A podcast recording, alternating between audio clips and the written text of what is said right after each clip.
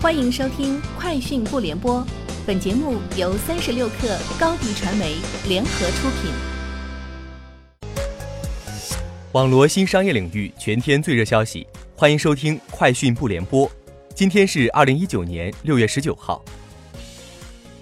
三十六克讯，小米公司发布六幺八战报，全平台销售金额达六十四点八亿元。获得京东、天猫、苏宁三大平台一百五十六项第一，小米电视在京东、天猫、苏宁三平台均居销量及销售额首位。六月十八号，Redmi K 二十 Pro 获得京东平台旗舰新品销量冠军。小米手机当日全平台销量五十二点五万台，在京东手机单品销量 TOP 十榜单中斩获四喜。三十六氪讯。百度旅游在官网发布公告称，由于业务调整，百度旅游将在二零一九年六月三十号全面停止服务。即日起，请不要再尝试上传各种内容，以防造成无法挽回的数据丢失。届时，用户将无法访问其他页面，也将无法使用其他任何功能。据国外媒体报道，软银集团创始人、首席执行官孙正义表示。软银集团所领导千亿美元愿景基金的多数投资者希望加入该集团即将推出的第二支基金，与这些投资者的相关讨论将很快开始。这是自去年十二月软银电信业务上市以来，该集团首次召开年度股东大会。外界普遍认为，软银此举完成了向科技投资者的转型。孙正义表示，他希望成为人工智能所推动技术革命的领导者，这也从侧面迎合了软银的转变。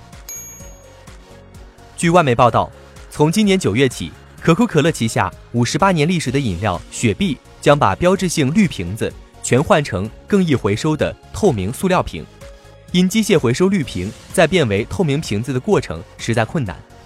此外，雪碧并未将新瓶子的成本转嫁给超市，因此对消费者而言价格不变。可口可乐承诺，二零二零年初将在雪碧塑料瓶中采用百分之五十的可再生塑料。三十六克讯，小米手机官微今日发文称，在小米美图共建的 AI 美学实验室中，即将诞生一款女性专属的定制手机。小米手机称，将带来更好用、更强大的美颜拍照新科技。王思聪出席香蕉影业活动时表示，做香蕉影业没想过和业界大佬抢饭碗，希望不受业绩压力困扰，出一点钱能够帮助缺乏基础建设的中国电影市场，并称。可以让那些不管是不是科班出身的人，只要他想讲故事、当导演、做编剧，就会拿出现金鼓励大家，让大家不要放弃自己的想法和梦想。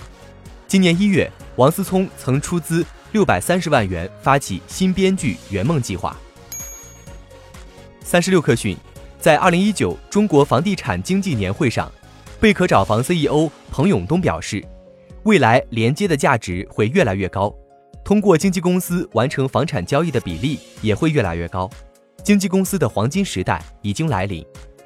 贝壳认为，驱动行业变化的核心因素只有两点：用户体验和交易效率。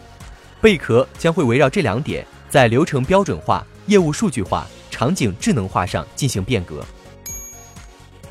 网易考拉正在内测一款名为“有品购购”的社交电商产品，这是网易继2017年的微店主招募计划。和网易推手之后，再度尝试微商。据网易员工透露，近日网易在旗下的即时通讯工具中群发通知，邀请内部员工进入有品购购内部员工店主群，内部评测该新产品。App Store 信息显示，这款产品上线于三个月前。以上就是今天节目的全部内容，明天见。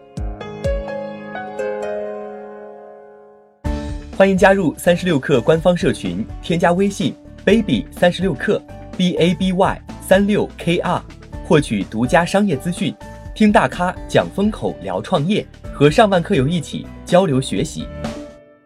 高迪传媒，我们制造影响力。商务合作，请关注新浪微博高迪传媒。